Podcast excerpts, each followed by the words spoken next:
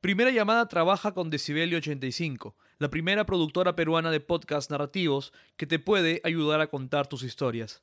Contáctalos en www.decibelio85.la en Instagram o LinkedIn.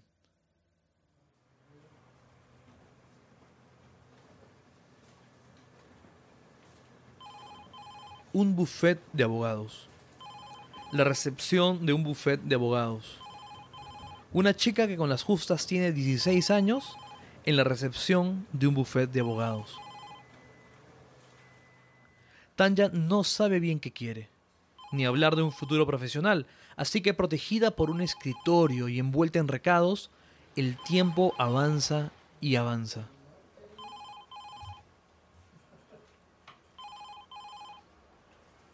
Lo único que le importa a Tanya es tener dinero suficiente para tomarse unas cervezas e ir a los conciertos de sus bandas favoritas. Viajar también le parece buena idea. ¿Con qué más se puede soñar cuando recién se termina el colegio y una carrera no suena muy interesante? En un abrir y cerrar de ojos, Tanya tiene 20 años y decide parar. Ya ha visto lo suficiente como para saber que no quiere una vida tradicional como la que le puede ofrecer Suiza en los 2000 quiere más bien organizar los conciertos, producirlos, pero el camino no es tan claro. En eso, un amigo le invita a un taller de teatro. Eso le cambiará la vida.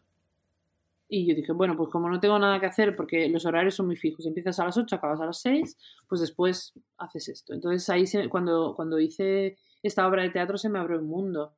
Se me abrió la posibilidad de, de ponerme eh, en peligro o en situaciones más, eh, más comprometidas, que es lo que... Hola a todos, esta es La Primera Llamada, podcast en el que referentes del teatro nos cuentan sus historias y dan pistas para entender su relación con las tablas. Yo soy Juan Diego Rodríguez y hoy converso con Tanya Belleler, creadora suiza que es parte de la compañía El Conde de Torrefiel y directora de Se Respira en el Jardín como en un bosque, que es parte del Festival Temporada Alta que organiza la Alianza Francesa del Perú. Los detalles de esa y otras obras están en www.aflima.org.pe y en joinas.com. Pero todavía no hemos llegado a ese momento. Tanya se mudó a Valencia y ahora ella está de gira por España, actuando y de un momento a otro es consciente de que todas las obras terminan. Así de rápido como conoció la vida del actor, así de rápido supo que no era para ella. No, no me gustó porque dependías mucho del gusto de los demás, de los proyectos de los demás, y entonces empecé a rodearme o buscar situaciones en las que eh, yo pudiera tener una participación activa en los proyectos artísticos. Para suerte, sus compañeros de clase compartían la necesidad de seguir haciendo cosas, de seguir jugando, de seguir creando, y en una de las conversaciones salió la posibilidad de ir a Buenos Aires. La mamá de una de sus amigas tiene un teatro. Ella iba a volver en los 2007 o así, iba a volver a Buenos Aires y dijimos, bueno, pues vamos todos, actuamos en el teatro de tu mamá y luego ya cada uno que haga su vida. Eh, duró estuve en Buenos Aires cuatro meses. Sí, me gustó mucho porque, bueno, fue una época un poco mm, antipática en mi vida porque justo antes de viajar se murió mi papá, pero también fue bueno alejarse de todo esto y ahí estuve yo muy sola, lo que me hizo muy bien y aparte de hacer la obra, pero también Buenos Aires en esa época salía del corralito. El corralito. La economía argentina pasaba por malos momentos y para frenar la crisis, el gobierno de Fernando de la Rúa hizo que las personas no pudieran disponer libremente de su dinero. En diciembre del 2001, la desconfianza y la crisis cobraron un nuevo sentido. Tanya llegó a Argentina cuando el país vivía la resaca del corralito, la resaca de ver al presidente de la Rúa renunciar y huir de la Casa Rosada en un helicóptero. Llevaban ya cinco años fuera del corralito, estaban en un momento en la que el teatro era muy, muy potente, porque había muchas cosas que decir. Eh, en crisis siempre considero que, que artísticamente salen cosas muy potentes. Y eh, para mí resultaba bastante barato el precio del teatro en esa época. Creo que ahora, bueno, o sea, en Argentina la inflación, pues ahora los precios están altísimos, pero en esa época no era así y yo iba al teatro una y dos veces al día. Encima, eh, Buenos Aires tiene una oferta de teatro enorme y aprendí mucho. En paralelo, Tanya fue parte de La sangre tiene voz, obra en la que dio vida a una cantante que está enamorada de un torero. Pero sí, básicamente yo diría que esta experiencia eh, me hizo entender un poco cómo los proyectos se llevan adelante más allá de las dinámicas más mercantiles del teatro. O sea, realmente dentro de un yo me lo guiso, yo me lo como, yo lo hago porque necesito hacerlo. Entonces, yo diría que rescataría que en Buenos Aires lo que más aprendí es que los proyectos te los haces tú, que hace falta encontrar un buen equipo de trabajo y que, bueno, las condiciones van cambiando, pero el trabajo sigue siendo posible. A veces puedes hacer un trabajo con cero euros y a veces tienes la suerte de tener 100.000, no sé. Otra de las cosas que aprendió, o mejor dicho, que validó, fue que tenía que empezar a hacer proyectos propios. O por lo menos en los que creas firmemente. Con eso en mente, cuando regresó a España, se mudó a Barcelona y en esas idas y vueltas conoció a Pablo Gisbert. Juntos formaron el Conde de Torrefiel. Pero basta de hablar del pasado. Tanya contesta mi llamada desde Venecia. Está de visita para dar unos talleres en la universidad y desde allí responde. Lo primero que quiere aclarar sobre Se respira en el jardín como en un bosque es que fue una obra que nació durante la pandemia. Lo siguiente que dice es que fue un proyecto, digamos, de emergencia, que antes de él ya tenían otro bien encaminado. Nosotros teníamos planeado hacer en el Festival Sant'Arcangelo en Italia en julio de 2020 una pieza, un proyecto que contaba de eh, una grada de una capacidad de 200-300 personas y generando un dispositivo donde estas, estas personas por grupo entraban en el escenario a hacer unos reenactments de situaciones caóticas y alarmantes.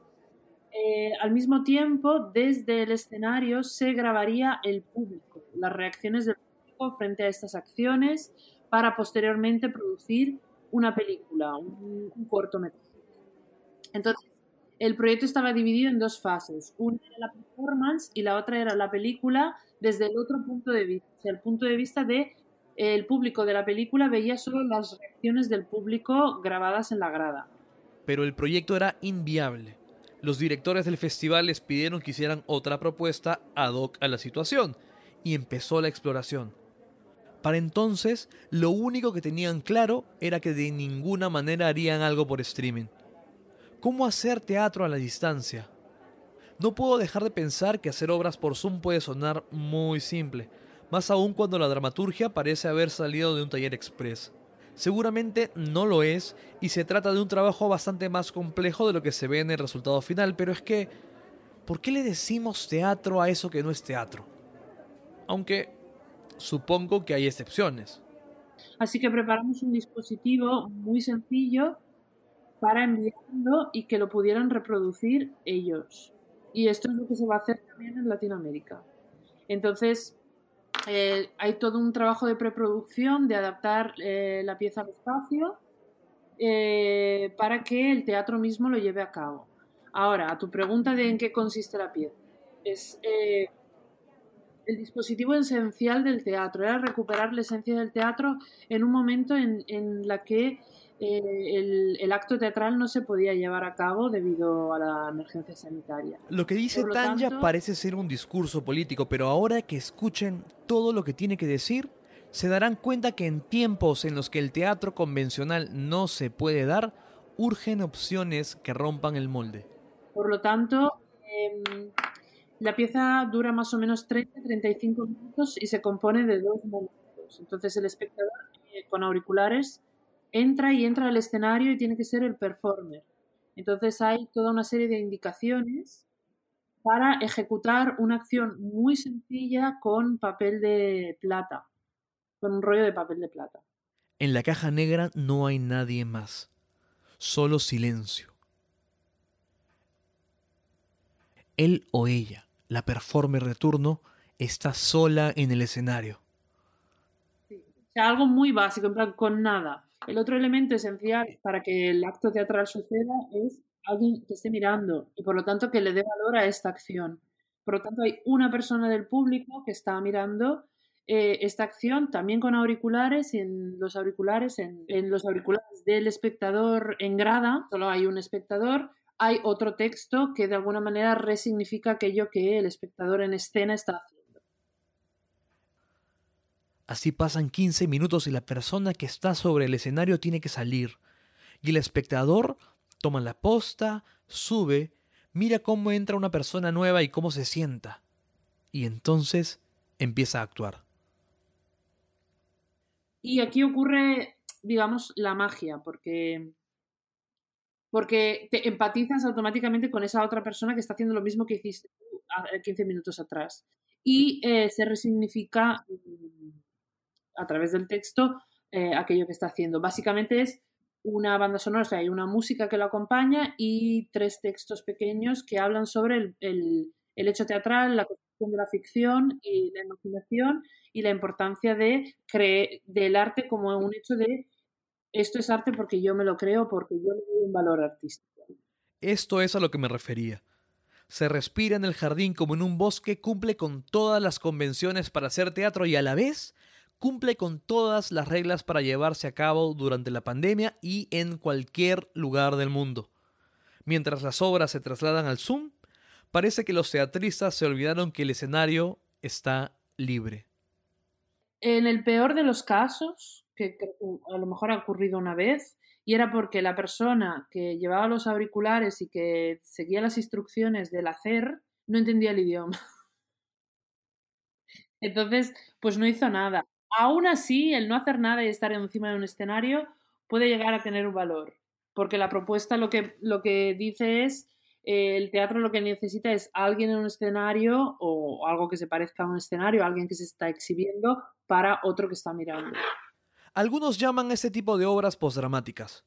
Otros encuentran ese término poco adecuado. Tanja y Pablo son de los que prefieren darle otro nombre a lo que hacen con el conde de Torrefiel. Para entender al conde, hay que observar a la compañía que la precedió. Ambos... Confluimos en una compañía de danza que se llamaba La Veronal, eh, cuyo coreógrafo Marcos Mora es el mejor amigo de Pablo y era muy amigo mío también. Entonces coincidimos. Tanja lo disfrutaba y además era su mejor opción porque hacer teatro en Barcelona supone manejar cierto nivel de catalán.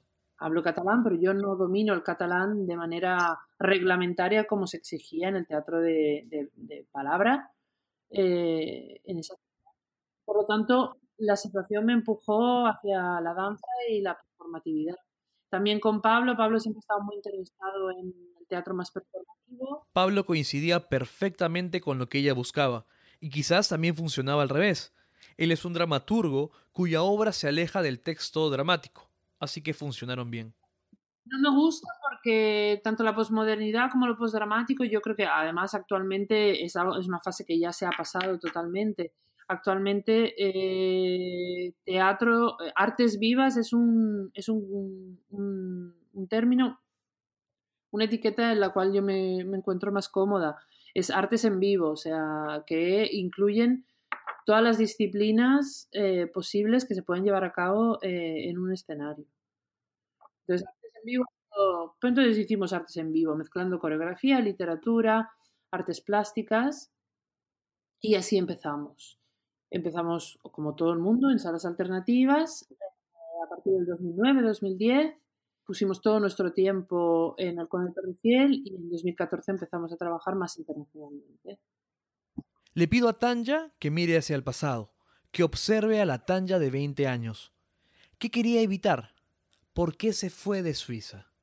Fui porque no concebía la idea de que con 20 años eh, yo pudiera tener una proyección de mi vida muy clara. O sea, yo siguiendo esa dinámica de trabajo, vacaciones, sueldo, en Suiza, una ciudad más o menos provincial, veías claramente cómo podía ser con 50 años y a mí eso me, me parecía muy poco erótico, la verdad. Lo que le ofrecía la vida que vive ahora era bastante más emocionante. Y con Pablo es donde eh, llegamos a tirar adelante este proyecto. Y este proyecto lo alimentamos con nuestro tiempo, nuestras ganas y nuestras capacidades hasta que se ha convertido en un proyecto profesional. No sé qué pasará dentro de 10 años, la verdad. Tampoco quiero, tampoco creo que el Conde de Torrefiel vaya a durar toda mi vida. Una de las razones es el coronavirus. Para Tanya, este es el momento para reflexionar sobre el hecho escénico. ¿De qué teatro será necesario después de esta experiencia en la humanidad? Así como, yo sé, yo considero que sí que va a cambiar, es un cambio de época, o sea, las Torres Gemelas marcaron un cambio en la sociedad, la crisis del final de, 2000, de los 2000 cambió eh, la manera de articularse eh, a nivel social y creo que esto también va a ser un, un, cambio de capítulo.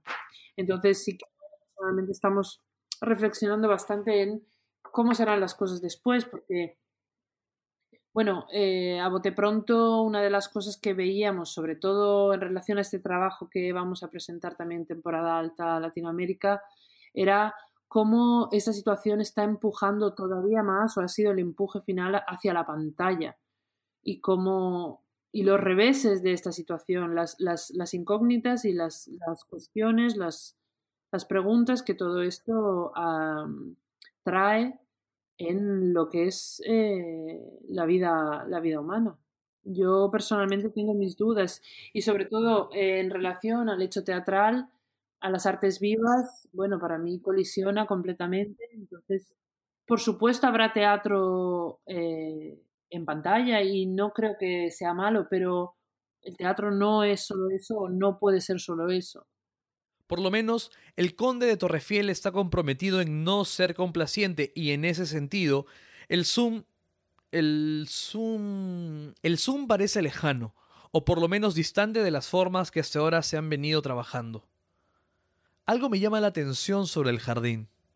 La foto. Es una imagen digital, hay una mujer abrazada por otro humano de apariencia extraña, mientras que sus genitales son cubiertos por plantas.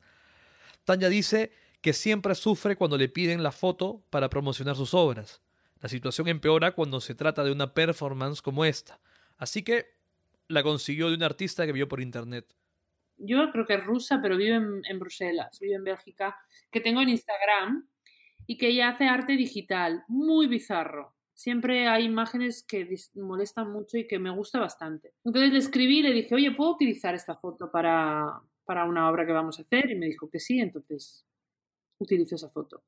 Además, tenía cierta, tiene este tono un poco futurista, apocalíptico, raro, que para mí casaba mucho con el momento en el que estábamos viviendo. O sea, dos personas desnudas al aire libre haciéndose una foto era un poco, eh, y en arte digital era un poco esta cosa de, estamos empujados a lo digital, pero soñamos con lo natural, soñamos con el cuerpo. Entonces... ¿Lo que buscan es provocar? A provocar un poquito. Provocaciones, son provocaciones burguesas, ¿eh? No estamos matando a nadie. Ni... Tanya se lo toma con humor y con bastante perspectiva. Y justo cuando ya ha pasado una hora desde que comenzamos a conversar, le pregunto qué planea para el futuro. Eh, yo no sé lo que me pasará en la vida dentro de 10 años, no tengo muchas inquietudes, eh, Pablo también, y no sabemos si el Conde Torrefiel o las dinámicas de crear espectáculos, especialmente para eh, la creación contemporánea y los contextos de festivales y tal, si esto será algo que durará para siempre. Igual, no sé, ¿sabes? Pueden pasar muchas cosas en la vida. Ahora Pablo y ella tienen la compañía y una familia con dos hijos, pero puede ser que las cosas cambien. En todo caso... Sé que mis intereses siguen siendo artísticos, pero tengo muchas inquietudes. Eh, me gusta la producción, crear contextos, crear festivales, programaciones, podría ser una, una cosa. O sea, pueden pasar muchas cosas. Pablo siempre dice que él con 50 años se quiere dejar el teatro y quiere hacer voluntariado. Entonces, esto es algo que si es verdad, eh, el Conde de Torrefiel también es el fruto del encuentro de Pablo y mío. No concibo que el Conde de Torrefiel siga existiendo si nosotros igual decidimos un día ya no trabajar juntos o no estar juntos. Y de todo esto, si tuvieras que hacer una apuesta, ¿Cuál crees que será el siguiente paso? Bueno, por ahora son ideas muy embrionarias. Yo tengo una intuición o tengo un, una cierta deseo de explorar eh, el medio cinematográfico, pero no tengo ni idea si lo haré ni cómo, pero sí que me apetece. Y también eh, a, nivel, a título personal eh, me apetecería mucho em, programar, tener, poder generar una, una dramaturgia de programación, o sea, un, una programación, sí, un festival, un espacio, no sé, eso me gustaría también experimentarlo. Hombre, es duro. Lo que pasa es que eh, las dinámicas también de la creación, al final, tú puedes crear, pero eh, en una compañía, cuando entras en las dinámicas de mercado, te, te, exige, esto también te exige crear todo el rato. Y en casos como el suyo, el proceso puede durar entre dos a tres años. Pero yo creo que llega un punto en que esto se puede agotar y, y también creo que es bastante responsable que si en algún momento dices, yo ya no tengo nada que decir o no tengo nada bueno que ofrecer o no me puedo superar, no hasta aquí hemos llegado, pues hasta aquí hemos llegado. Lo que sí que tenemos claro es que no nos gusta la dinámica de fábrica, o sea, en el momento en que eh, nuestras creaciones será una aplicación de una formulita, yo creo que ahí ya no tiene ningún sentido. Para nosotros cada creación es un salto al vacío, es eh, encontrar eh, un lenguaje que traduzca las inquietudes o el, el, el, estar contemporáneo de nuestro tiempo, que responda a nuestras inquietudes existenciales de ese momento, que se traduzca en un lenguaje que responda a las de ese tiempo. En el momento que ya no podamos responder a eso o generar un, un trabajo artístico que responda, eh, que, que, que trabaje, que se articule de esta manera, para mí deja de tener sentido.